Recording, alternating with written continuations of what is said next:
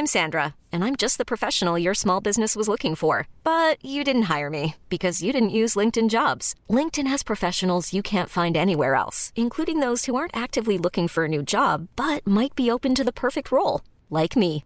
In a given month, over 70% of LinkedIn users don't visit other leading job sites. So if you're not looking on LinkedIn, you'll miss out on great candidates like Sandra. Start hiring professionals like a professional. Post your free job on linkedin.com/achieve today. Werbung in der Man Cave. Heute mit was ganz Speziellem für Comic-Fans, denn es gibt eine neue App in Deutschland.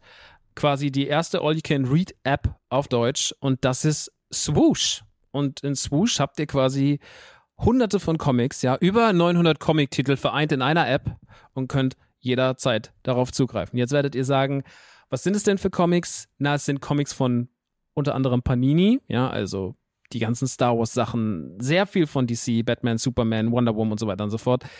Game of Thrones, The Witcher, Cyberpunk, Avatar und noch ganz viel andere kleine und große Franchises. Und, und das finde ich halt besonders knusprig, es sind Sachen von Egmont drin. Denn Egmont, das mach, die machen diese ganzen lustigen Taschenbücher, das Mickey Mouse Magazin, Lucky Luke, also ganz viele Sachen aus der Kindheit, die wir auf jeden Fall kennen und damals geliebt haben, gibt's quasi jetzt alle zusammen. Ihr müsst euch nicht mehr diese, ne, ihr kennt das noch von lustigen Taschenbüchern früher, dieses Ich will die ganze Rückenwand haben und dann hat man da tausende von lustigen Taschenbüchern gehabt, damit man irgendwie dieses Rückenmotiv aneinander stellen konnte. Das braucht ihr jetzt zwingend nicht mehr, ja, das braucht ihr nicht mehr in eurem Wohnzimmer mit äh, Ende 30, sondern es reicht im Hosentaschenformat und deswegen kann ich euch Swoosh wirklich sehr, sehr, sehr empfehlen, wenn ihr sagt, ey, ich habe einfach Bock wieder Comics zu lesen auf meinem Tablet, auf meinem, auf meinem Smartphone.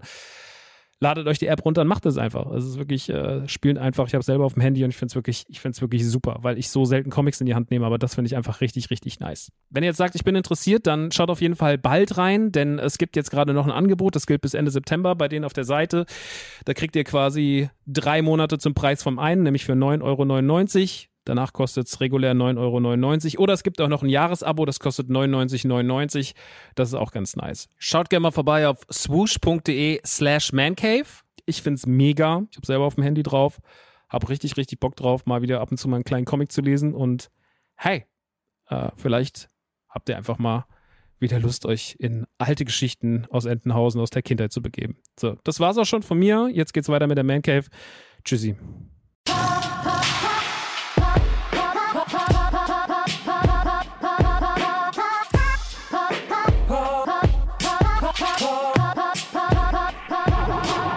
Hi Leute, herzlich willkommen in der Man Cave. Hier ist Peter Klaus und heute reden wir über Spider-Man, Kein Weg nach Haus, Kirby, Tunic, Rot und die Serie Hallo. Hallo.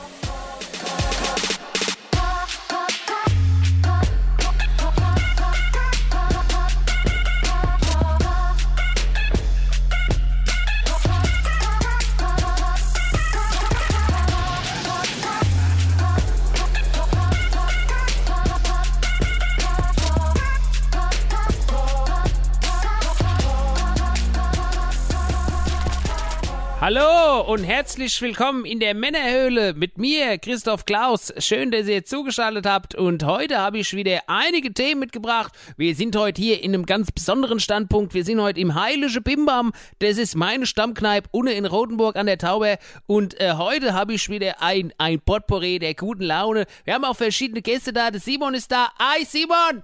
Hi Klausi! Hi Klasse! Hast du auch ein Thema mitgebracht? Ah ja, klar! Was dann? Rot! Eine ganze Farb. Klasse. Und du, dann ist hier noch äh, der Shoshi. Shoshi, was machst du? Drei Schoppe. Drei Shoppe machst du. Klasse. Und hast du auch ein Thema mitgebracht? Ah ja, klar. Was dann?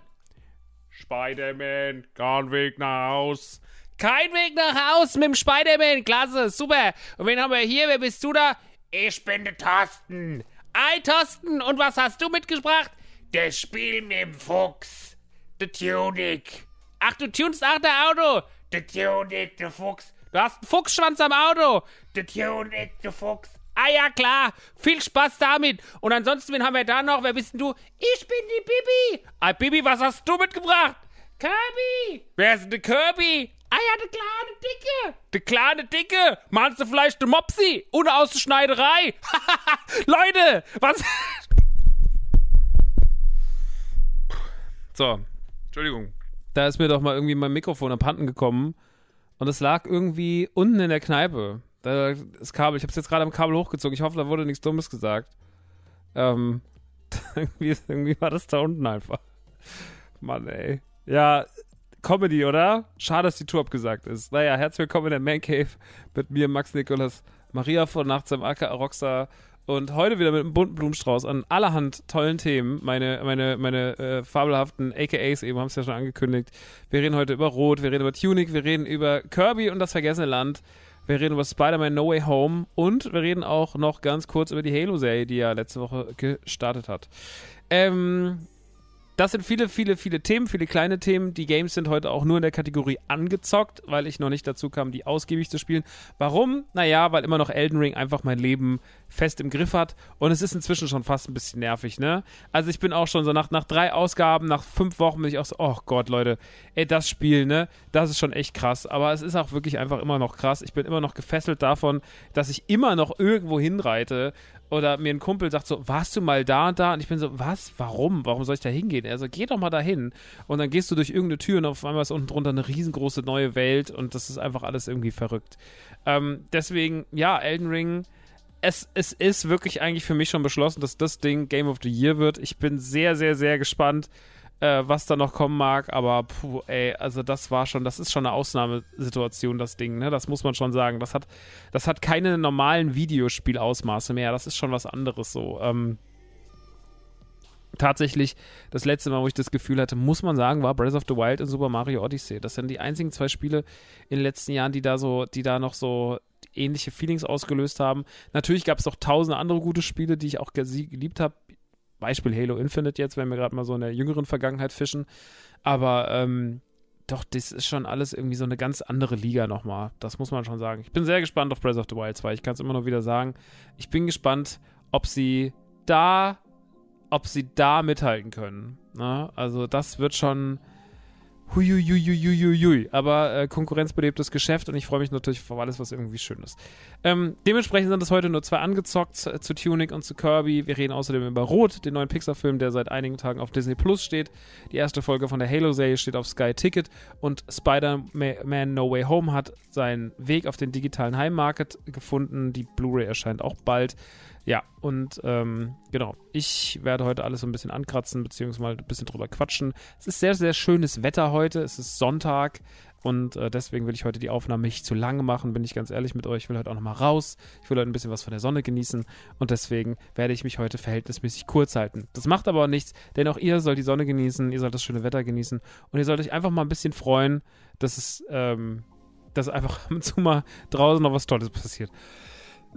Heute ist im Übrigen der Tag, wo Julian Reichelt von der Sendung mit der Maus aufs Maul bekommen hat. Ähm, Im Internet auf Twitter wurde ihm wirklich jegliche Form von Kredibilität, die Restkredibilität, dieses 0,0001% Kredibilität, was Julian Reichelt vielleicht in der Wahrnehmung diverser Menschen noch hat, ja, die eh alle einen Dachschaden haben. Aber wenn man sagt, so, Julian Reichelt ist ein cooler Typ, dann kann man selber schon mal kein cooler Typ sein. Aber wenn man doch das gedacht hatte, so, spätestens nach heute ist das nicht mehr möglich, denn die Sendung mit der Maus hat den Hops genommen. Außerdem wurde Oliver Pocher mit der flachen Hand auf die Backe geschlagen. Ähm, aus meiner Meinung nach eher nicht so geilen Gründen, aber ähm, eine Ohrfeige für Oliver Pocher, da kann man auch schon mal ganz kurz so einen kleinen Schmunzler reinkriegen. Naja, ähm, wollen wir uns nicht an der Schadenfreude ergötzen? Wollen wir uns an den schönen Dingen des Lebens ergötzen? Wollen wir uns daran ergötzen, was äh, in der Welt der Popkultur so passiert ist? Und äh, bevor ich das noch mache, noch ein kleiner Verbraucherhinweis meinerseits, und zwar das Comedy Comeback vom Jahre 2019 habe ich auf YouTube gestellt, kostenlos, vollständig in seiner Gänze. Die kompletten eineinhalb Stunden kann man dort jetzt gucken auf meinem YouTube-Kanal. Ähm, findet ihr, wenn ihr Max Nachtsheim oder Max Rockstar Nachtsheim oder Rockstar bei ähm, Google äh, bei YouTube eingebt, dann kommt ihr direkt aufs große Comedy Comeback. Das ist auch das Startvideo auf meiner, auf meiner YouTube-Seite. Und da könnt ihr gerne mal reinschauen. Das könnt ihr gerne teilen. Das könnt ihr gerne schauen. Das könnt ihr gerne mit Freunden schauen. Das könnt ihr auch gerne auf Twitch streamen und äh, kommentieren. Das könnt ihr machen, wie ihr wollt ich habe überhaupt kein Problem damit. Ich will einfach nur, dass es verbreitet wird und dass ich es jetzt mal so online gestellt habe als äh, Video. Das ist einfach nur nochmal so Goodwill zu zeigen, so, ey, es tut mir super leid, dass wir die Tour abgesagt haben und äh, wenigstens als ganz kleine Entschädigung. Es gibt das Ganze ja auch zum Kaufen. Für 5 Euro gab es jetzt äh, über zwei Jahre, konnte man es bei mir auf der, auf der Webseite kaufen, auf nerdyturdygang.de digital. Das bleibt auch da für Leute, die sagen so, hey, ich würde es trotzdem gern supporten oder sowas. Ich habe das irgendwie, ich, ich hätte es gern einfach nochmal für mich zu Hause auf, auf meinem Rechner ähm, oder ich will es mir nochmal auf DVD brennen oder auf CD brennen, ähm, auf meiner Spindel. Dann äh, könnt ihr euch das auch gerne runterladen für einen Fünfer.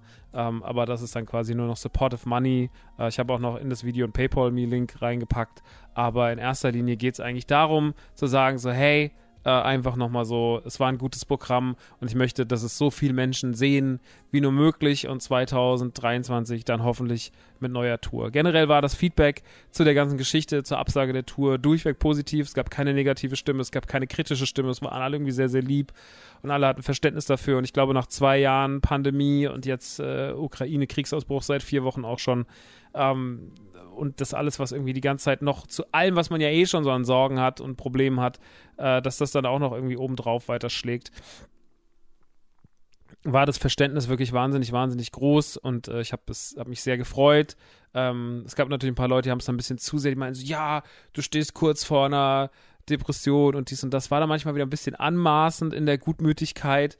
Ähm, ich glaube, ich kann meine Situation schon ganz gut selber einschätzen. Ich habe ja auch schon mit Profis darüber gesprochen und ähm, es, es ist ein langer Weg, aber es ist kein unmöglicher Weg. Und wie gesagt, Depression oder Burnout sind Begriffe, die ich mir trotz allem überhaupt nicht auf die Kappe schreiben möchte und will. Allein schon aus Respekt vor Leuten, die ich kenne, die das wirklich haben. Und da ist wirklich mal ein ganz anderes Level, ähm, weil die kommen gar nicht mehr raus. Und hier ist ja ständig immer noch Motivation. Ich versink ja nicht und liege irgendwie tagelang im Bett und stehe nicht auf, sondern ich äh, habe einfach es ist manchmal an anderen Stellen dann einfach sehr, sehr, sehr, sehr schwierig und es war einfach zu viel. Und das äh, habe ich mir früh genug eingestanden. Deswegen, ähm, ja, das äh, möchte ich nochmal klarstellen, dass ich glaube nicht, dass wir davon sprechen dürfen. Das sollte man sich nicht anmaßen. Und ich bin trotz allem natürlich Herr meiner Lage und genug Herr meiner Lage einzuschätzen, wie die Situation steht. Ähm, gesundheitliche, äh, äh nervliche, geistige Gesundheit ist wichtig. Guckt danach, guckt dann nach euch guckt nach euren Freunden und nach eurem Besten. Ähm, aber das wird schon alles. Und äh, ich freue mich sehr nächstes Jahr, dass wir uns wieder auf der Bühne sehen und dann wird alles cool. Ähm, also ich äh, will nur Entwarnung geben. Es ist jetzt nicht so schlimm, wie das ein paar Leute aufgefasst haben. Ich glaube, der meiste Teil, der größte Teil von euch hat es aber so aufgefasst, wie ich es gemeint habe. Und deswegen vielen Dank. Ähm, wie gesagt, Comedy Comeback jetzt auf YouTube. Und ansonsten, wie gesagt, wenn ihr das nochmal für zu Hause haben wollt, für euch selber privat persönlich, dann geht einfach in die digitalen Inhalte auf nerdyturdygang.de. Da könnt ihr es euch für einen Fünfer gönnen. Oder ihr sagt, ähm, ja, ich ähm, hätte es gern, äh, wie gesagt, einfach, ich fand's toll, supportive, dann gibt es auch noch Möglichkeiten. Nun gut, ähm, das ist alles dazu. Das ist alles zum privaten Befinden. Ansonsten bei Nerdy Turdy Gang gibt es jetzt einen exklusiven Funko Jaja Bings. Ich bin ja ein großer Fan von Jar Binks, ein unironischer Fan von Jar Binks, weil ich damals einfach 15 war, als Episode 1 ins Kino kam. Und das war mein erster großer Star Wars-Film im Kino. Ich habe zwar die Special Editions damals auch im Kino gesehen, was auch schon cool war. Ähm, halt damals, ey, wenn du halt 12, 13 bist und du weißt halt, okay, die haben da digital nachbearbeitet und sowas und haben da Sachen eingefügt und haben die Filme noch irgendwie verbessert nach, in ihren nach ihrer Auffassung. Das war schon irgendwie cool. Ähm, und das habe ich schon sehr, sehr, sehr, sehr gemocht damals. So heute sehe ich das vielleicht ein bisschen kritischer, so zwei, drei Sachen, die damals passiert sind. Aber das war schon damals einfach mega cool. Und dann kam halt Episode 1 ins Kino und ähm, Episode 1 ist ja eh ein Star Wars-Film, den ich sehr, sehr, sehr, sehr mag. Ich habe den Hate damals nicht so richtig verstanden. Ähm, ich habe den damals super oft im Kino geguckt, super oft auf meiner damaligen hier, äh, wir hatten ja alle diese gebrannte CD zu Hause, wo der drauf war aus Amerika geleakt. Das erste Leak meines Lebens, Episode 1. Und äh, mit diesem komischen Zeichen oben in der Ecke. Mh, mm, in der schlechten, abgefilmten Quali. Das war schon damals echt ein Highlight, das war schon echt interessant. Naja, ich habe Episode 1 deswegen immer sehr gemocht. Ich verstehe natürlich, warum Jaja Binks auf eine Art und Weise auch ein bisschen genervt hat in Episode 1. Den dummen Hass auf diese Figur und dieses Projizieren von jegliches, jeglicher Form von Frust auf Star Wars äh, zu, den, zu den Prequels, das auf ihn zu übertragen und ihn da so doll an die Wand zu stellen, das ähm, habe ich nie gemocht, das habe ich nie unterschrieben und deswegen habe ich immer ein Herz für einen Außenseiter. Und dass wir jetzt quasi bei Nerdy Turdy Gang, dem Shop von Außenseitern für Außenseiter äh, den Funko haben. Ähm, das ist mir natürlich nichts anderes als eine große, große, große Ehre, einen exklusiven JJB zu haben. Ähm, so viel zu unserem Michse Binse Jaja Binse und ähm, ich würde sagen, wenn der noch da ist, schaut mal vorbei, vielleicht bestelle ich auch nochmal nach, wenn ich nochmal nachbestellen kann. Ist auf jeden Fall ein fantastischer Funko geworden, sieht ganz, ganz, ganz, ganz toll aus. Ähm, haben sie wirklich schön hinbekommen und ich bin happy as fuck, dass wir den da haben. Ich habe ihn gestern ausgepackt, habe ein bisschen dumme Stories mit ihm gedreht. Ja, und jetzt ist aber NTG und da habe ich mich wirklich drüber gefreut. Ähm, gut, das soll zum Toy Talk gewesen sein, auch schon zu NTG Talk. Ansonsten gibt es viele neue andere Sachen, aber schaut einfach selber mal vorbei. Wir haben wieder neue Sodas. Ja, ich liebe ja dieses Soda-Ding. Okay, doch noch ein Satz zu Sodas. Sodas sind ein Produkt auch von Funko, aber keine Funko Pops. Die Leute denken ja mal fälschlicherweise, wenn man sagt Funko, meint man eigentlich immer nur Funko Pops, aber Funko hat ja eine riesengroße Produktpalette neben Funko Pops. Funko Pops ist das Design, was man kennt. Das sind die großen Köpfe, die schwarzen Augen, die kleinen Körper. Funko Pops, lange Historie, haben vor elf Jahren angefangen. Am Anfang ein bisschen clumsy, die letzten Jahre wurde es immer und immer, immer besser. Inzwischen die Designs meiner Meinung nach top-notch. Ähm, die haben das wirklich gut in den Griff bekommen. Und äh, nebenbei hat Funko noch allerhand andere äh, Produktlinien gemacht, unter anderem Dorps. Äh, jetzt haben sie gerade eine neue Toyline namens Gold. Äh, sie haben, was haben sie noch gehabt? Sie hatten relativ viel, sie hatten nochmal so Actionfiguren, die so ein bisschen He-Man-esque waren. Sie hatten diese Candy Crush oder wie hießen die Candy-Figuren? Die waren so ein bisschen überzeichnet süß. Da gab es auch so Harry Potter-Stuff und so. Die hießen irgendwas mit Candy. Und ähm, also haben immer wieder Produktlinien gehabt, die ganz cool waren, wo sie nochmal andere Designs ausprobiert haben, die aber alle nicht so angenommen wurde, wurden, wie Funko Pops angenommen wurden. Pops waren einfach so das größte Ding. Äh, sie haben es aber mit einer Produktlinie so ein bisschen geschafft, ähm, nachdem auch Vinyls dann äh, nicht so wirklich äh, glücklich gelaufen sind. Vinyls auch tolles Design im Übrigen, mochte ich echt gern. Ähm, haben sie was anderes ausprobiert und zwar Sodas. Und bei Sodas haben sie was Schlaues gemacht. Sodas sind Dosen. Äh, das sieht einfach aus wie eine normale Getränkedose und darin sind verschiedene Franchise-Figuren drin. Also man sieht auch immer von außen, was drin ist. Ja, ähm, ich nehme jetzt mal zum Beispiel beliebtes Franchise, aber was eigentlich dann trotzdem nischig ist, sagen wir Neo aus Matrix, also aus dem klassischen 99er Matrix.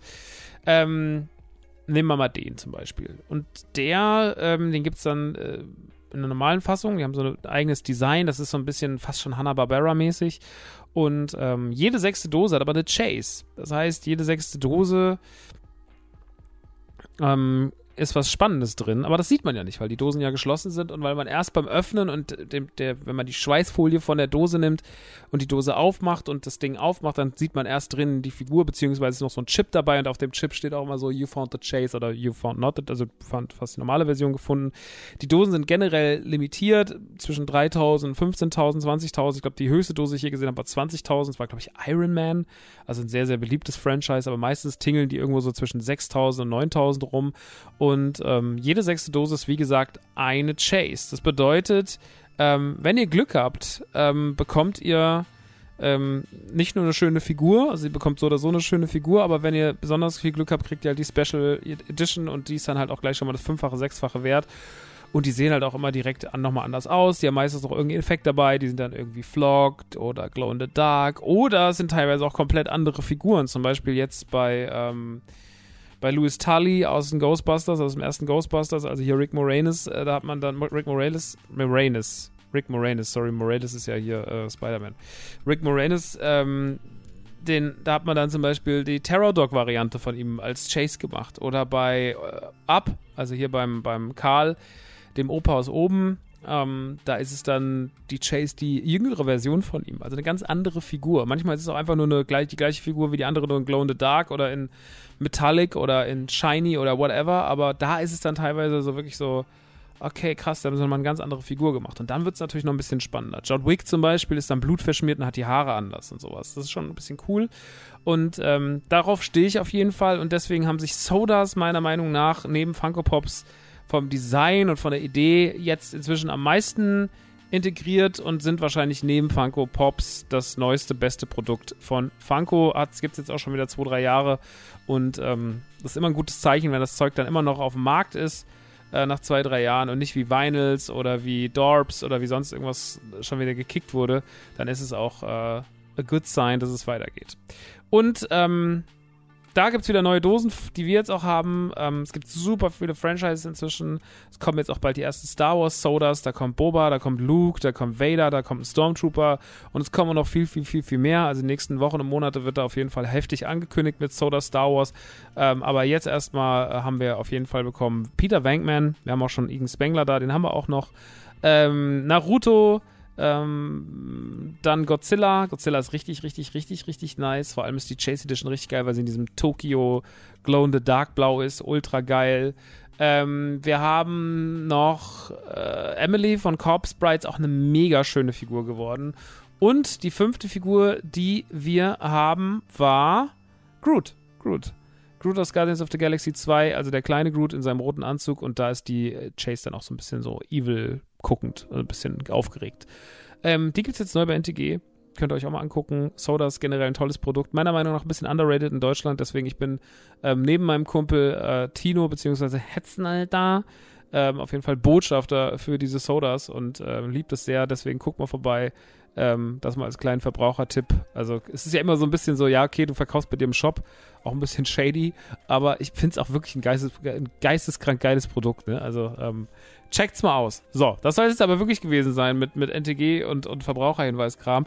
Und ähm, ich würde sagen, wir kommen erstmal, wir steigen erstmal locker ein, wir reden erstmal ganz kurz über die Halo-Serie, beziehungsweise es gibt ja nur eine Folge von der Halo-Serie, ähm, die ist jetzt auf Sky Ticket Entertainment erschienen, ähm, erscheint im Wochenrhythmus wie in den USA auch, äh, also ist zeitgleich zu den Staaten, äh, kein großer Versatz drin, maximal einen Tag, glaube ich, oder sowas. Und ähm, ja, ist jetzt da, geht jetzt los. Und ich äh, bin wirklich ähm, überrascht von der ersten Folge, weil ich nicht so hundertprozentig sicher war, wie es wird. Die Trailer hatten mir persönlich gut gefallen. Ich hatte ja schon, als wir über Halo Infinite gesprochen hatten, gesagt, ich bin nicht so richtig äh, Part of the Lore bei, bei Halo. Ich spiele Halo sehr gern, ich liebe Halo sehr gern für die Atmosphäre, die es hat, für das Setting, das es hat, dieses, diese übermächtige, fast schon heilige Technologie gepaart mit dieser Natur. Ähm, ich, ich mag das Kampfsystem, ich mag die zwei Waffenauswahl, ich mag ähm, die Wuchtigkeit. Also Halo Infinite war für mich tatsächlich eines der geilsten Videospiele, die ich äh, die letzten Monate gezockt habe und äh, habe das wirklich sehr, sehr, sehr gemocht. War deswegen einfach mal gespannt. Ich bin jetzt kein Hardcore-Halo-Fan, vor allem schon gar nicht, was die Lore betrifft. Deswegen mich kannst du damit eh nicht besonders kränken. Und ähm, die erste Folge startet doch sehr, ähm, sehr wuchtig, weil man direkt sehr viel Fanservice an den Mann und die Frau bringen will. Man will sagen, so, so guck mal, ähm, hier, wir haben schon verstanden, um was es bei Halo geht.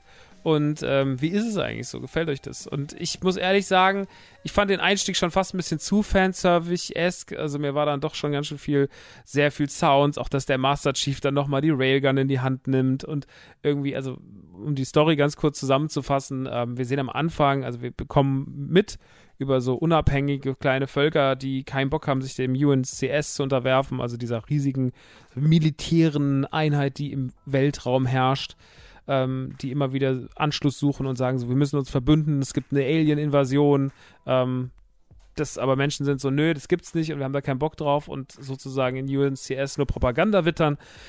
Ähm, von diesen kleinen unabhängigen Dörfern und Kolonien ähm, gibt es überall, überall welche und ähm, wir sind, befinden uns jetzt auf Madrigal. Ähm, das ist der Planet Madrigal.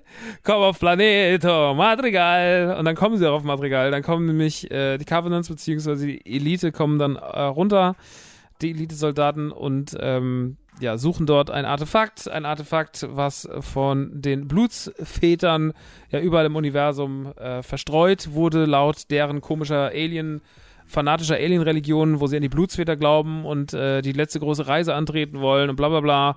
Und ähm, naja, dort ein, eins dieser Artefakte, die diese große Reise leiten sollen, diese, diese, diesen Plan der Blutsväter, das äh, befindet sich auf Madrigal. Eine Gruppe von Kindern, Quan Ha äh, ist die Tochter des Generals äh, dieser Stadt, ähm, hängt da irgendwie mit ihren Freunden ab, die ballern sich irgendwelche Drogen rein, weil sie irgendwelche Wurzeln fressen von irgendeiner Pflanze.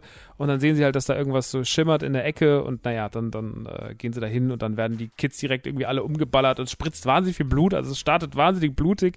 Naja, und Quan Ha flüchtet dann alleine quasi als letzte Überlebende ins Dorf, warnt, äh, versucht die Kolonie zu warnen, aber dann werden sie auch schon angegriffen und Ähm, dann kommt die, die sie eigentlich die ganze Zeit verteufeln, nämlich das UNCS bzw. die Spartans landen, angeführt vom Master Chief und dem Silver Team, ähm, Team Silver, ähm, bei dem er noch drei Leute in seiner Entourage hat und die schlagen dann auf den Boden auf und äh, helfen dieser Kolonie oder behelfen diesem, dieser, diesem, dieser unabhängigen Stadt. Ähm, allerdings überlebt er auch so gut wie keine, außer Quan Ha, die wieder überlebt, die er noch sehen muss, wie ihr Vater getötet wird. Und ähm, naja, die kommt dann mit denen, kommt dann bei denen in Gewahrsam, die wollen die dann mit nach Reach nehmen. Ähm, bevor das passiert, sehen wir aber noch den Master Chief, der dieses Artefakt findet, was ausgebuddelt werden sollte. Er berührt es und ähm, als er es dann berührt, ähm, kriegt er so Flashbacks und merkt so, hm, okay, krass, irgendwas stimmt nicht und sieht so Sachen wie Familie und Co. und ähm, merkt, dass er anscheinend nicht nur einfach schon immer ein Supersoldat war, sondern dass er, ähm, dass er auch irgendwie mehr dahinter steckt und dass er anscheinend auch eine Kindheit und eine Jugend und eine Vergangenheit hatte. Und äh, gleichzeitig sehen wir noch Dr. Halsey, die ja quasi die Mutter der Spartans ist, die Erfinderin der Spartans ist, die auch noch irgendwie so eine Klon-Variante vor sich im Nebenraum hat, äh, was ja dann schon darauf schließt, dass sie, weil sie ja quasi die Gehirnmatrix von, von, äh, von, von Cortana später bilden wird, ähm, und sehen so, die hat da Probleme mit und dadurch, dass der Master Chief irgendwie nicht so richtig mit der Situation umgehen kann, dass er diese Flashbacks hat und die auch nicht irgendwie zuordnen kann, widersetzt er sich den Befehlen, er soll dann Quan Ha töten, weil auch mit der keiner weiß, was man mit der anfangen soll.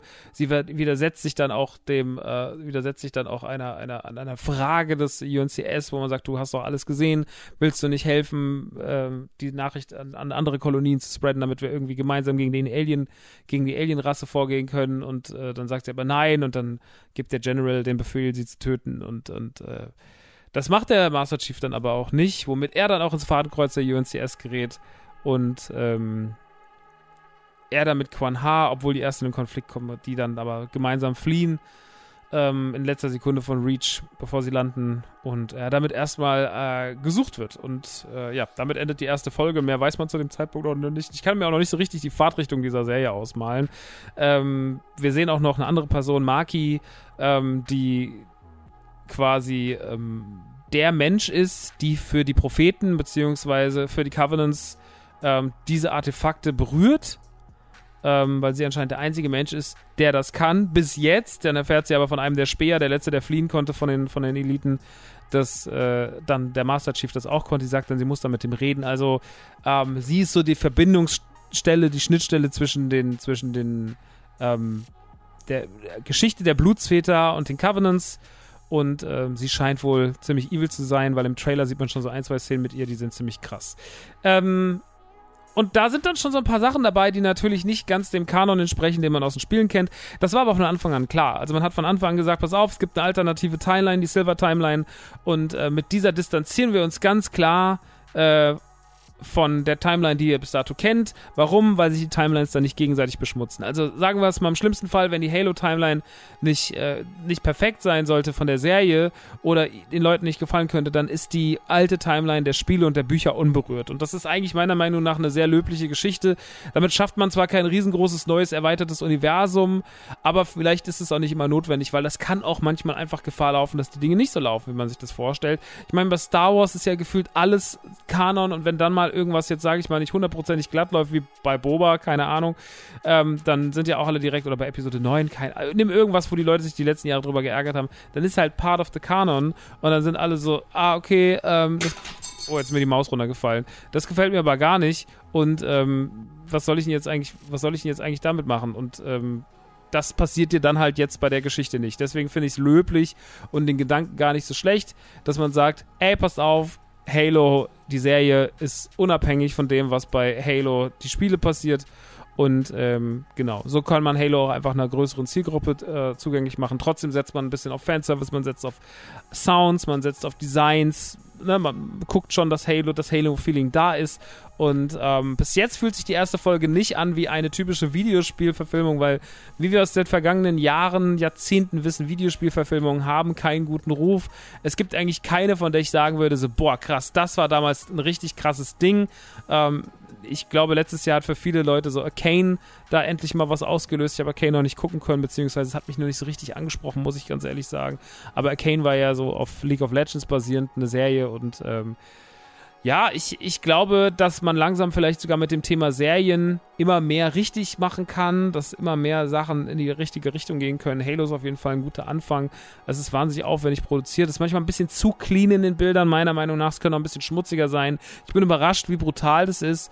Und äh, die erste Folge hat auf jeden Fall, hat mich auf jeden Fall inspiriert, das weiterzugucken.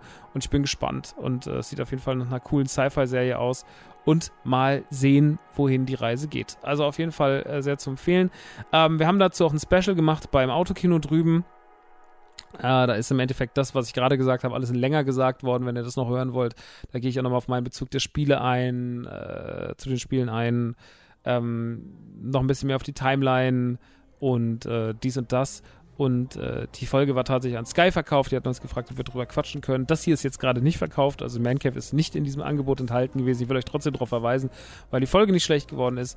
Und äh, falls ihr auch sagt, so, auch das ist jetzt äh, keine bezahlte Werbung tatsächlich, sondern nur Werbung übertragen aus dem Autokino, weil da ist es tatsächlich bezahlt. Wenn ihr sagt, ihr habt jetzt Bock auf Sky Ticket bzw. Halo zu gucken, wir haben da einen ganz netten Link. Äh, den packe ich auch nochmal hier in die Show Notes rein. Äh, den könnt ihr euch reinfahren. Und dann könnt ihr ähm, einfach entspannt, wenn ihr Lust habt, ähm, Halo gucken zu einem guten Preis, entweder 7,49 im ersten Monat oder direkt ein halbes Jahr für unter 30 Euro, also direkt einfach äh, die Hälfte gespart, wenn ihr sagt, ich will es eh ein halbes Jahr nutzen. Ähm, dann kann man ordentlich Kohle sparen. Und für dieses Angebot, für den ersten Monat äh, günstiger oder ein ganzes halbes Jahr günstiger, den steht in den Show Notes, den könnt ihr nutzen. Ähm, damit helft ihr im Autokino und Radio Nukular und äh, weil dann kriegen wir immer weiterhin solche netten Deals, wo wir Sachen bewerben dürfen, die wir eh gucken und über die wir eh sprechen würden.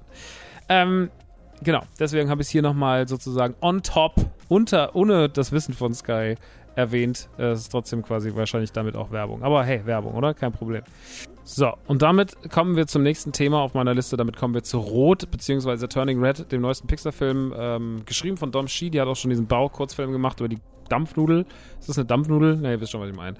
Ähm, und Red ist der dritte Film von Pixar, der schon auf Disney Plus exklusiv gelandet ist, nach Luca und nach Soul. Was ich schon beeindruckend finde, ne? Also, dass man, ich meine, ist schon so krass gewesen, was da jetzt alles schon so exklusiv hinkam an Produktionen und sowas, an Filmen, an Serien. Uh, aber es levelt schon hardcore und man kriegt da wirklich inzwischen so krasse Dinger.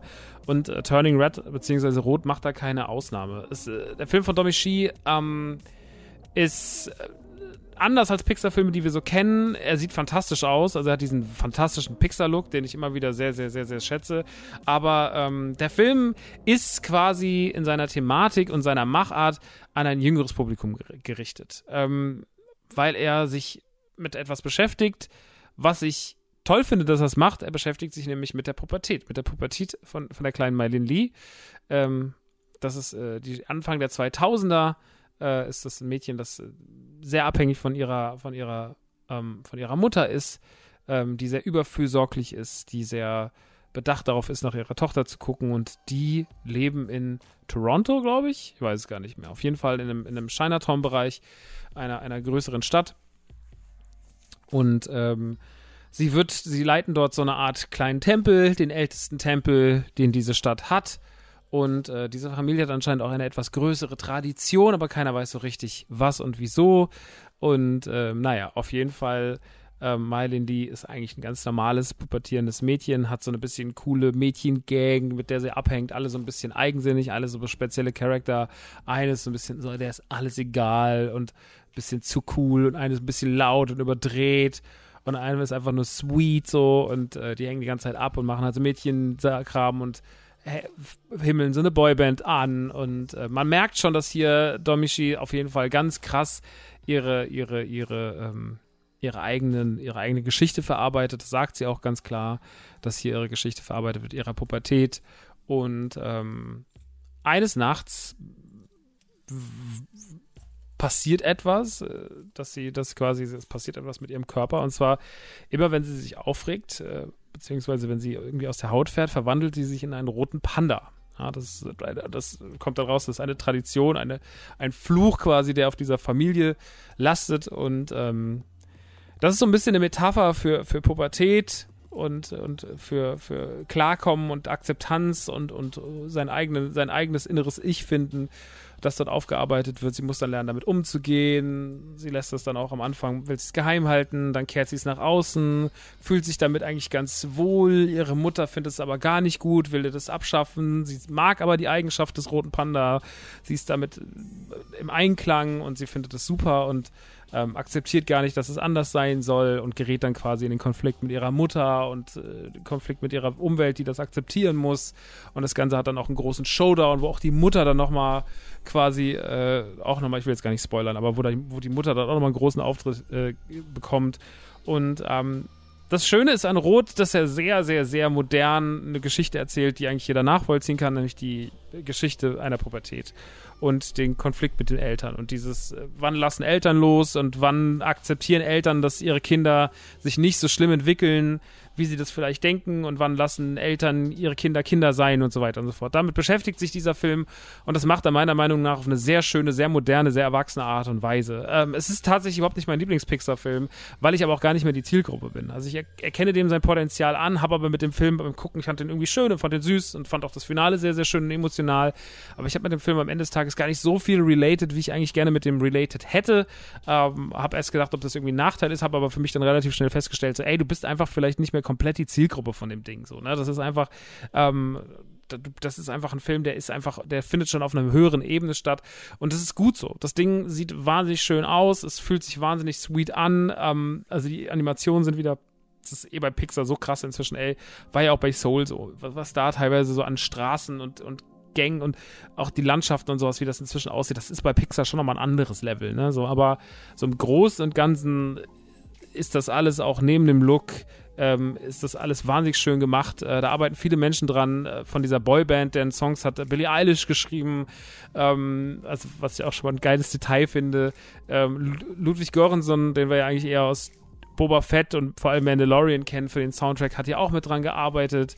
Ähm, also es ist einfach, äh, Dom Shi hat wie gesagt, ist sehr, sehr, sehr großes weibliches Team um sich herum geschaut, was auch eine Besonderheit ist bei einem Pixar-Film, dass die Männer da gar nicht so viel zu sagen hatten, sondern dass es einfach mal in weiblicher Hand liegt und dann natürlich so einen riesen Erfolg zu feiern, zu sagen, so nach drei Tagen ist das schon der, der my, most angeklickte Film der ersten drei Tage bei Disney Plus und sowas, das ist, spricht ja sehr, sehr viel für sich.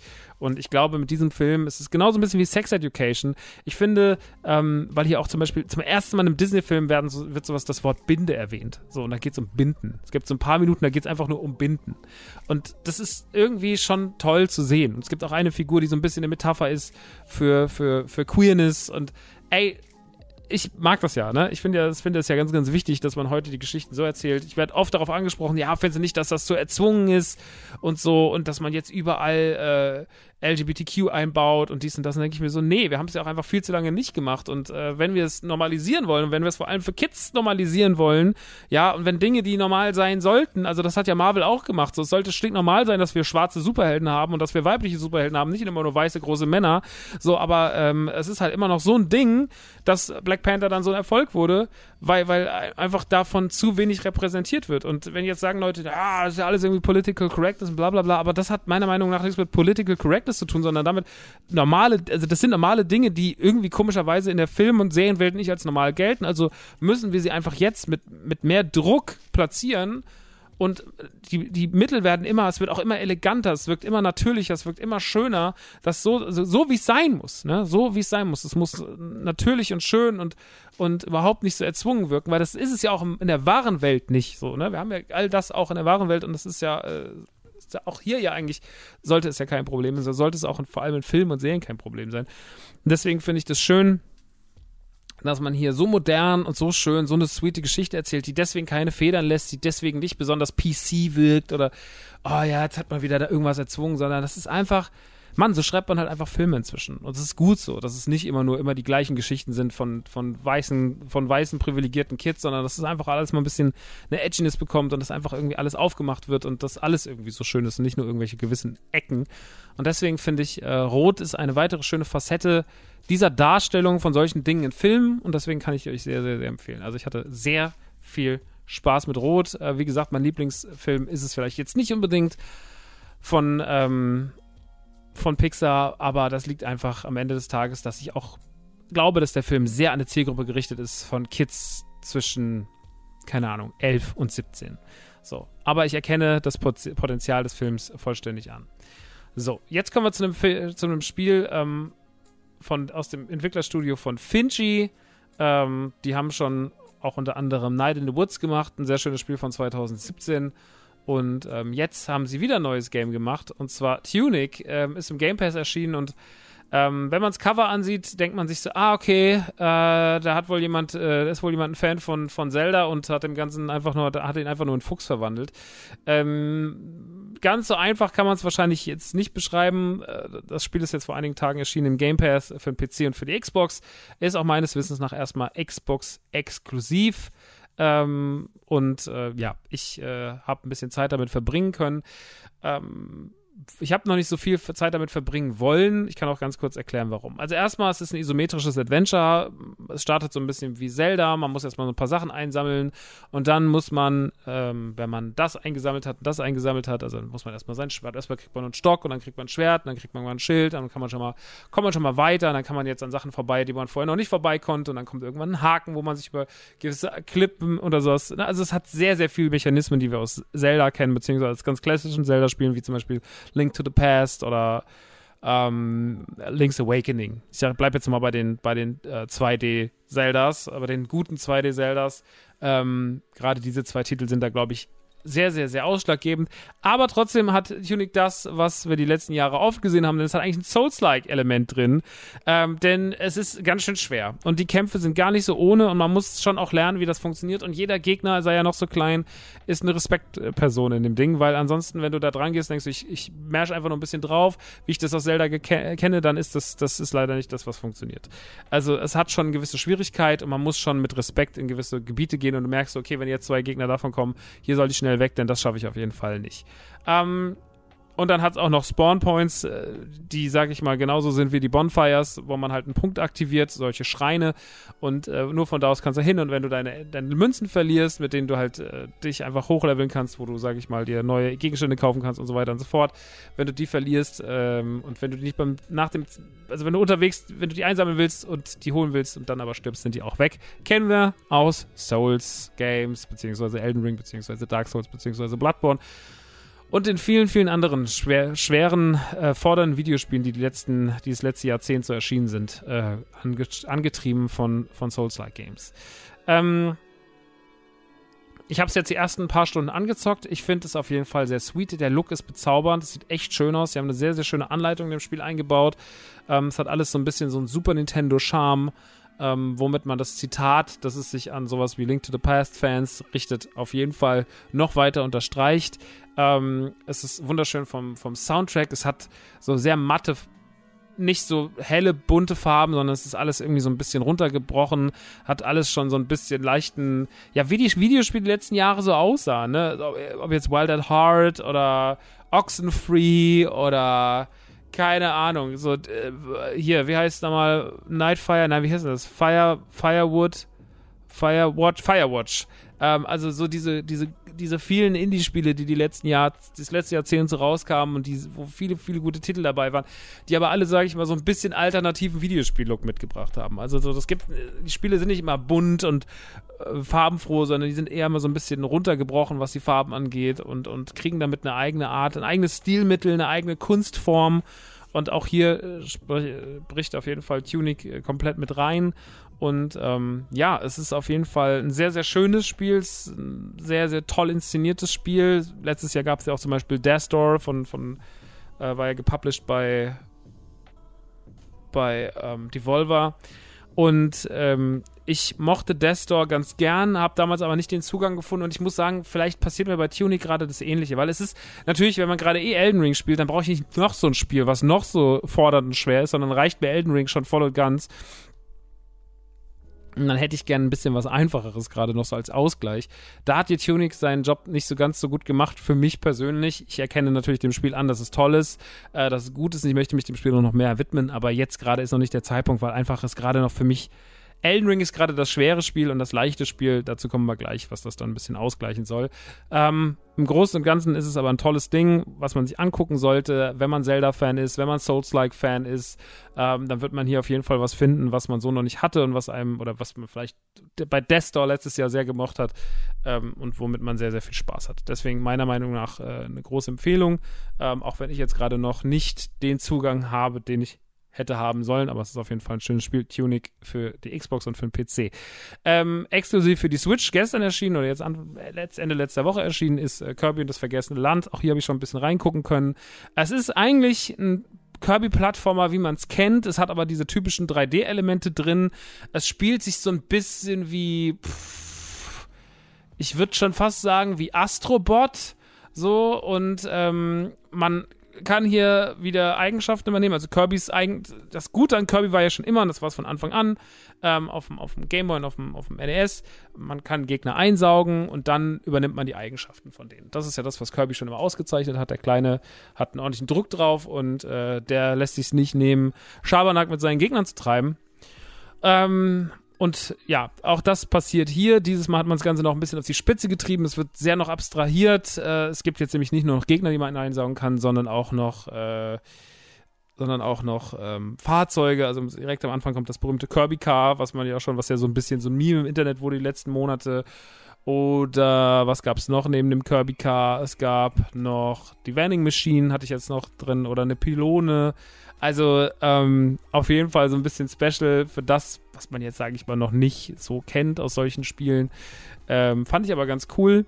Und ähm, die Eigenschaften, es spielt sich sehr flüssig, sieht schön aus. Es hat so ein bisschen ungewohntes, weil es so ein bisschen The Forgotten Land ist so ein bisschen, ja, äh, zugewucherte Stadtmäßig und sowas. Ja, also ein bisschen so Last of Us, Last of Us Setting im Kirby-Universum.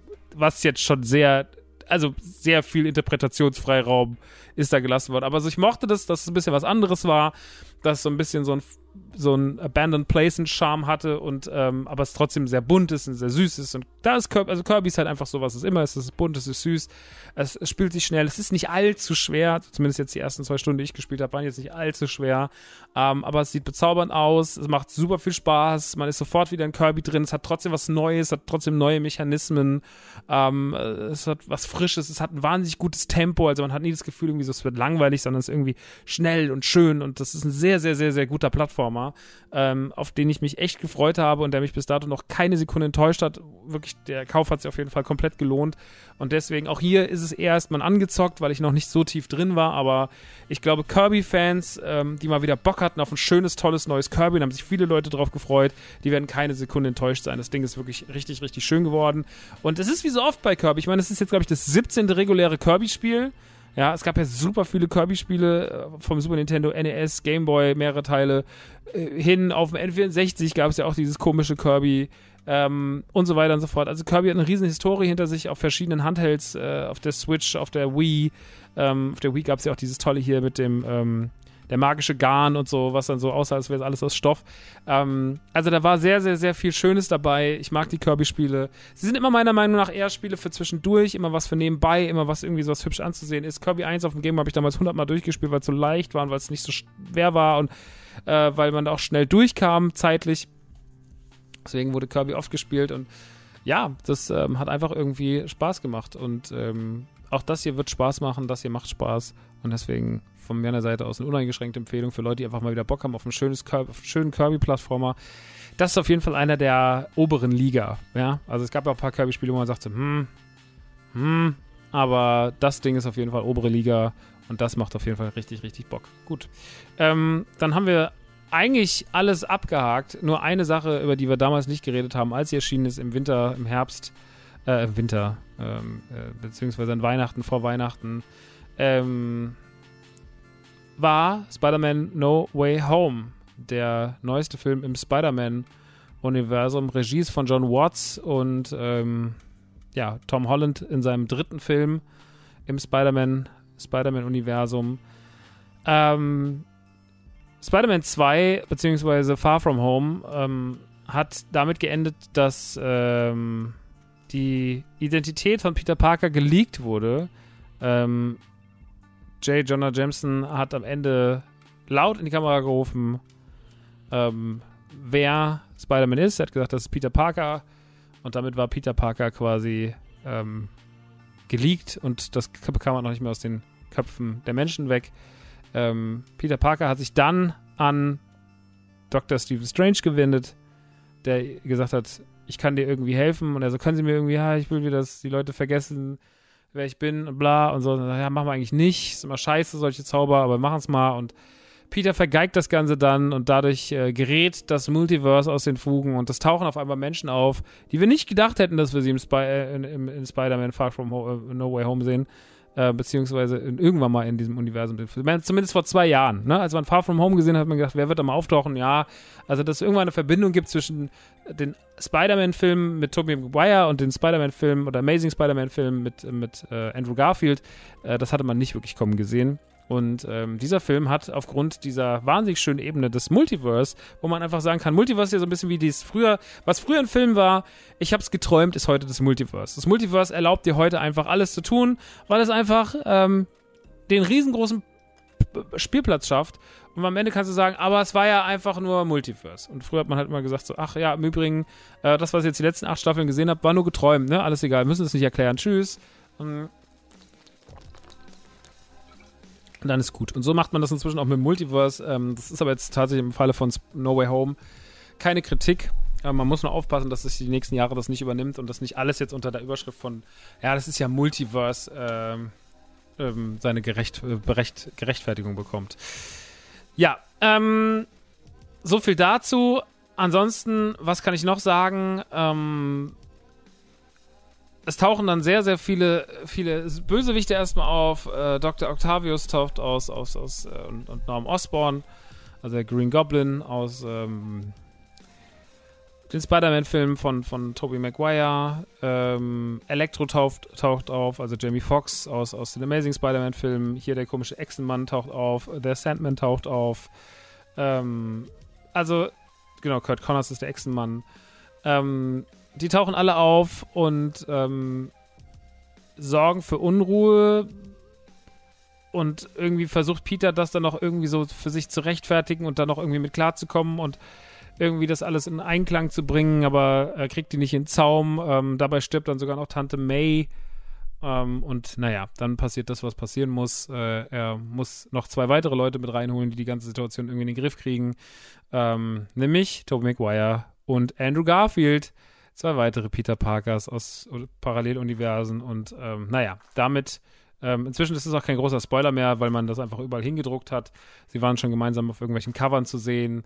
Ähm, man hat verschiedene Interviews mit den drei veröffentlicht. Also das Geheimnis, dass die da mitspielen, was ja lange Zeit als das absolute Nonplusultra-Ding galt und sowas, das äh, war schon, das war da dann irgendwann, war es allen klar und ähm, ja, die Spoiler sind dann auch einfach nicht mehr fernzuhalten. Ähm, ich habe den Film damals im Kino geguckt ähm, und ich muss erst mal sagen, natürlich mag ich alles, was ich da sehe. So, ich, ich mag es, äh, Spider-Man zu sehen, weil ich einfach Tom Holland als einen wahnsinnig guten Spider-Man empfinde. Ich finde, Tobey Maguire ist ein toller Spider-Man.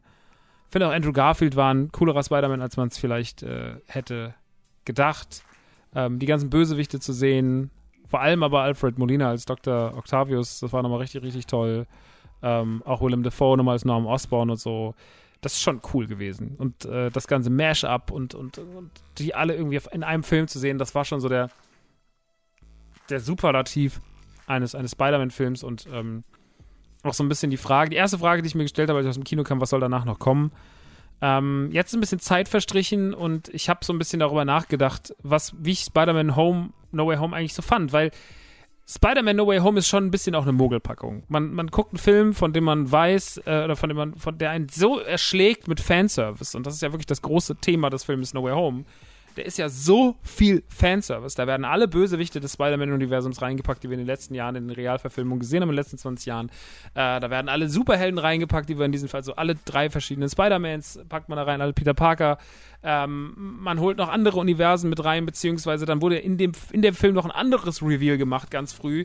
Und zwar, dass. Äh, dass Charlie Cox äh, Matt Murdock spielt. Und das ist ja damit eine Referenz auf die, auf die, ähm, auf die Daredevil-Serie, die ja jetzt auch wohl irgendwie noch mit Kanon wird. Also, oder man hat immer noch nicht ganz verstanden, was jetzt eigentlich ist. Aber jetzt gehen die Sachen ja auch rüber zu Disney Plus, die ganzen Netflix-Marvel-Serien, äh, also Daredevil, Jessica Jones, Punisher und so weiter und so fort. Mm. Und irgendwie ist es, ist es ja schon, also so ein riesengroßes Smash-Up und man fragt sich, okay, krass, was passiert hier? Und oh, und okay, und du wirst die ganze Zeit von einem Moment in den nächsten geworfen und okay, krass, da ist der und oh, jetzt kommt der und oh, krass, da ist Doctor Strange und boah, krass, jetzt kommt Dr. Octavius und oh Mann, was ist denn jetzt los? Und ähm, der Film gibt dir so viel Momente des, oh krass, da ist der, oh krass, da ist der, dass du eigentlich nicht so wirklich darüber nachdenkst, wie du die Story findest. Also der Film ist ganz schön viel Ablenkung von der Emotion ähm, oder von dem Nachdenken, was jetzt eigentlich, wie finde ich die Story, wie finde ich das und das und das. Und ähm, ich muss sagen, dass ich nachhaltig die Story nur so mittel fand. Also ich fand diesen ganzen wo Peter dann diese ganzen Bösewichte mit in den, in, zu sich nach Hause nimmt und sowas, das fand ich schon irgendwie auch so, das war so ein bisschen gaggig, aber irgendwie fand ich es auch komisch. Und generell fand ich das Verhalten von, von Peter Parker, also Tom Hollands Peter Parker manchmal ein bisschen komisch. Und dann fand ich auch den, den Tod von Tante May irgendwie komisch. Und äh, dann fand ich noch ein paar andere Sachen irgendwie so ein bisschen weird und nicht immer so hundertprozentig geil erzählt und keine Ahnung. Ähm, und auch am Ende natürlich in den After-Credit-Scenes passiert ja auch noch ein bisschen was und wir sehen da noch eine Verbindung zu einem anderen, zu einem anderen Bösewicht. Spoiler, Spoiler, Spoiler. Wir sehen eine Verbindung zu Venom, äh, der ja auch schon eine Verbindung hatte in dem Venom 2-Film am Ende zu Spider-Man. Und ey, keine Ahnung. Es ist sehr, sehr viel drin. Dann holt man auch noch das Daredevil-Universum da rein. An dem Tag kam auch noch die Hawkeye-Folge, in der man am Ende äh, William Fisk gesehen hat. Und ähm, ja, das ist schon irgendwie krass alles zu sehen. Und man findet es schon alles geil und man guckt da drauf, aber wenn man so ein bisschen rauszoomt und so dieses ganze, das Ganze betrachtet und nicht nochmal so, okay, krass, das, das und oh, Tobey Maguire zu sehen und keine Ahnung, dann muss ich sagen, dass mich der Film vielleicht gar nicht so gepackt hat wie andere Filme, sondern dass der Film mich mit Fanservice so überrumpelt hat, dass ich irgendwann war so, hm, und das ist ja ein ähnliches Problem, wie ich es bei Boba Fett hatte. Boba Fett hat mir im ersten Moment sehr, sehr gut gefallen, als ich ein bisschen rausgezoomt habe und gerade mit der letzten Folge dann noch gepaart, war ich so, mm, das war jetzt nicht so richtig schön. Das war, ah, das war, mm, okay, mm, ja, weiß nicht, wie ich das so, ah, das weiß nicht, wie ich das finden soll. Und ähm, ja, das, das ist das ähm, Problem, was ich inzwischen so ein bisschen ähm, mit solchen Geschichten habe. Dass so Fanservice so ein bisschen über dem steht, was eigentlich meiner Meinung nach passieren sollte. Dass ich das natürlich cool finde und dass ich das geil finde, wie die ganzen Universen zusammengebracht werden und ähm, dass man jetzt auch einfach noch sagt, okay, wir holen noch das dazu, das dazu und das dazu. Aber eigentlich ist es ja bei allen diesen Franchises so, die müssen sich ja nicht verstecken vor neuen Ideen. Also ich finde das ja alles cool. Ähm, und die haben so viel schöne neue Figuren die letzten Jahre introduced. Die haben mich so oft überrascht. Ich gehe jetzt mal vom MCU aus, als zum Beispiel äh, Guardians of the Galaxy rauskam, habe ich keine Ahnung von den Guardians of the Galaxy gehabt. Oder Ant-Man mit Paul Rudd oder so. Ne? Also es gab immer wieder Figuren, auch, auch WandaVision oder sowas. Es waren ja so Dinge, zu denen hatte ich nicht so wirklich Bezug. Mir war das auch immer so ein bisschen alles egal. Auch die Figuren waren, also Wanda und Vision waren mir wirklich zum Beispiel in den Filmen nicht meine liebsten Figuren in den Avengers-Filmen. Aber die haben dann so eine tolle Serie bekommen und haben sich so auf eigene Beine gestellt. Das mag ich halt. Ne? Die haben so viel Potenzial die haben so viele tolle Schauspieler, die haben so viele tolle Figuren, die haben so viele tolle Settings, die haben so einen riesengroßen Spielplatz, dass ich eigentlich diese ganzen Fanservice-Sachen, sag ich mal, die sind zwar nett, aber sie sind natürlich eigentlich immer auch so ein bisschen Bremse für was Neues. Und Boba Fett zum Beispiel, um mal ganz kurz auf Star Wars zu gehen, war für mich wirklich das große Problem. Wenn wir gucken, was hat Boba denn Neues introduced, dann ist da eigentlich gar nichts Neues gewesen. Wir hatten Tuskens, wir hatten Hutten, wir hatten Black Crescent, den man aber schon aus den Comics kannte, wir hatten Cat Bane, den kannte man schon aus der Animationsserie, äh, wir hatten Luke Skywalker, ja okay, das war natürlich krass, äh, wir hatten Grogu, wir hatten Mando, wir hatten Figuren, andere Figuren aus Mando, selbst das neue Mando-Schiff ist, Schiff ist nicht mal neues, nicht wie die, wie die, wie die, äh, wie die Razor Crest, die einfach ein neues Schiff war, ähm, sondern ja, die, die, die Crest ähm, wird jetzt durch einen Starfighter ersetzt, was auch wieder eine Referenz ist auf Episode 1. Ähm, und eigentlich ist nicht so viel Neues dabei hängen geblieben. Ja? Ein Rancor, ja, okay, kennen wir schon, das kennen wir schon, das kennen wir schon, das kennen wir schon. Am Ende des Tages einfach so, eine, so ein Potpourri aus Fanservice und coolen Figuren und äh, es hat schon alles Spaß gemacht und äh, war auch echt gut teilweise. Aber wenn wir hier ein bisschen rauszoomen, muss man sagen, kriegt es mit den neuen Figuren und mit den neuen, mit den neuen, mit dem Mut, ja, der Mut, sage ich mal, das kriegt ähm, Star Wars beziehungsweise hat Mando viel besser hinbekommen. Deswegen freue ich mich zum Beispiel total auf Cassian Endor, Ähm, und auch ein bisschen, also bei Obi-Wan wird es auch schon passieren, da gehe ich stark von aus, aber ich freue mich vor allem bei Cassian Endor drauf, weil Cassian Endor muss ja neue Elemente in Star Wars bringen. Cassian Endor muss sich ja auf eigene Beine stellen und kann sich nicht wieder auf 10.000 andere Sachen berufen, sondern hier geht es um eine andere Ecke des Star Wars-Universums und hier geht es um andere Figuren und hier geht es nicht großartig um Jedi und hier geht es nicht großartig um, um äh, Kopfgeldjäger und sonst was, sondern hier geht es um, hier geht's ums Eingemachte, hier geht es eigentlich um neuen Star Wars Content. Ganz neue, ganz neue Wegweisung. Deswegen ist Cassian Endor tatsächlich gerade das von den neuen Sachen, die angekündigt sind, für mich persönlich das Spannendste. Das ist das, was ich sehen will. So, weil ich mir denke, so, okay, hier wird Star Wars neue Facetten bekommen. Und ähm, Boba hat mir das leider gar nicht gegeben. Star Wars, Boba hat mir gar keine neuen Star Wars-Facetten gegeben, sondern hat eigentlich nur immer wieder alte Sachen zusammengepanscht und mir das äh, neu auf den Teller gestellt. Und es war lecker, aber ähm, es war nie so, ich dachte so, ach, das hat jetzt, das habe ich, das hatte ich noch nie geschmeckt. Ähm, und das kann Star Wars ja eigentlich sehr, sehr gut. Also selbst in Episode 2 kann man mögen, kann man nicht mögen, ist nicht mein Lieblings-Star Wars-Film. Ich habe mir jetzt letztes Mal wieder geguckt, sind ja trotzdem viele schöne neue Ideen drin, viele neue Schauplätze, viele Sachen, die man noch nicht vorher in Star Wars gesehen hat, Coruscant und so Geschichten. Das ist schon schön. Ne? Und sowas darf das alles auch und so muss es am Ende des Tages auch mit sowas sein wie Spider-Man. Spider-Man ist eine große Mogelpackung, weil er mich die ganze Zeit davon ablenkt, dass er eigentlich nur eine mittelmäßig gute Geschichte erzählt wird ähm, und die auch sehr, sehr hanebüchen erzählt wird, einfach nur damit man viele schöne Momente aus der Vergangenheit zusammenführen kann und damit Menschen im Kino sitzen und sagen können, ach guck mal da, Tobey Maguire, ach da, guck mal Andrew Garfield, ach da, guck mal Dr. Octavius. Und ähm, davon lebt der Film. Das macht auch Spaß an dem Film. Das darf der Film auch, weil der Film hat sich das halt so extrem auf die Kappe geschrieben und der Film macht auch Spaß. Und ich muss auch sagen, deswegen eh noch, falls ihr jetzt denkt, ich bin nicht versöhnlich mit dem Film, warum ich sehr, sehr versöhnlich mit, mit dem Film, erkläre ich gleich.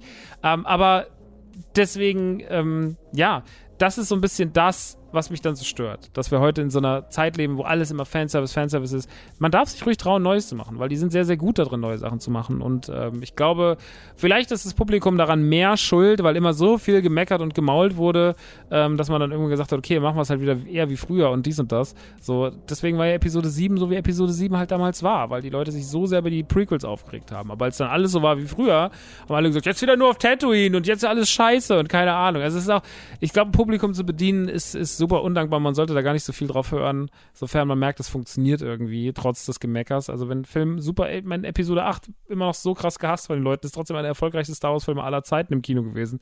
So, also who cares, was das Internet unter YouTube sagt und sagt so, why this is the worst Star Wars movie of all time. Warum bist du eigentlich der worst human of all time, Alter? Halt doch einfach die Schnauze und kümmere dich um was Richtiges. Ähm, ja, also deswegen, ähm, man darf sich ruhig was trauen. Ähm, bei No Way Home habe ich so erst später gemerkt, dass mir so ein paar Sachen gar nicht so gut gefallen haben oder dass ich ein paar Sachen so ein bisschen clumsy erzählt fand und ähm, das mich halt sehr, sehr viel daran abgelenkt hat. Und äh, deswegen ist heute mein Urteil so, ich fand No Way Home einen tollen Film, also der hat mich gut unterhalten, hat Spaß gemacht, ähm, aber diesen, diesen Gott-Status, den er für viele Leute hat, den hat er für mich nicht, weil, weil er eigentlich nicht so viel Tolles Neues macht. Einen Gott-Status hätte er gehabt, wenn er ganz viel krasse, tolle Story-Elemente gehabt hätte, wenn er sich echt nochmal getraut hätte, was anderes zu machen. Aber von den, wenn wir rein die Story nehmen, dann ist äh, No Way Home von den drei Tom Holland Spider-Man-Filmen tatsächlich der schlechteste. Meiner Meinung nach. Meiner Meinung nach. Ähm, aber, und deswegen, ich wollte ja noch sagen, warum ich so versöhnlich aus dem Film rausgehe. Bisher 2021 war schon ein ziemlich abgefucktes Jahr, was so Menschen anging und was so Kommunikation anging und wie Menschen miteinander umgehen. Und ähm, das fand ich irgendwie also, ne, es war, es war unfein in vielen Hinsichten. Es war sehr unfein. Und ähm, jetzt ist es aber so, No Way Home war so, also gerade auch weil so viel meckernde Fankultur und sowas existiert. Und ich saß im Kino, ich saß mittwochs mittags drin am Tag der Premiere. Erstes Kino im Umkreis, der den gespielt hat, äh, in Hanau, das Kinopolis. Bin ich hingefahren. Und das Kino war relativ gut gefüllt, dafür, dass es Mittwochmittag war. Und es waren ganz viele Kids drin und durch alle Altersgruppen. Und was so schön war an dem Vibe im Kino, dass alle eine gute Zeit hatten. Dass als Andrew Garfield auftauchte, der Kinosaal jubelnd und schreiend ausgerastet ist. Und du hast gemerkt, es waren jüngere Stimmen und die waren ein bisschen lauter. Als Tobey Maguire kam, war der Jubel gar nicht so groß, aber es waren dafür so die alten, etwas älteren Herren und Damen im Kino, die dann so, wo das Raunen so losging, so, oh mein Gott, krass, dass ich nochmal sehen darf und so.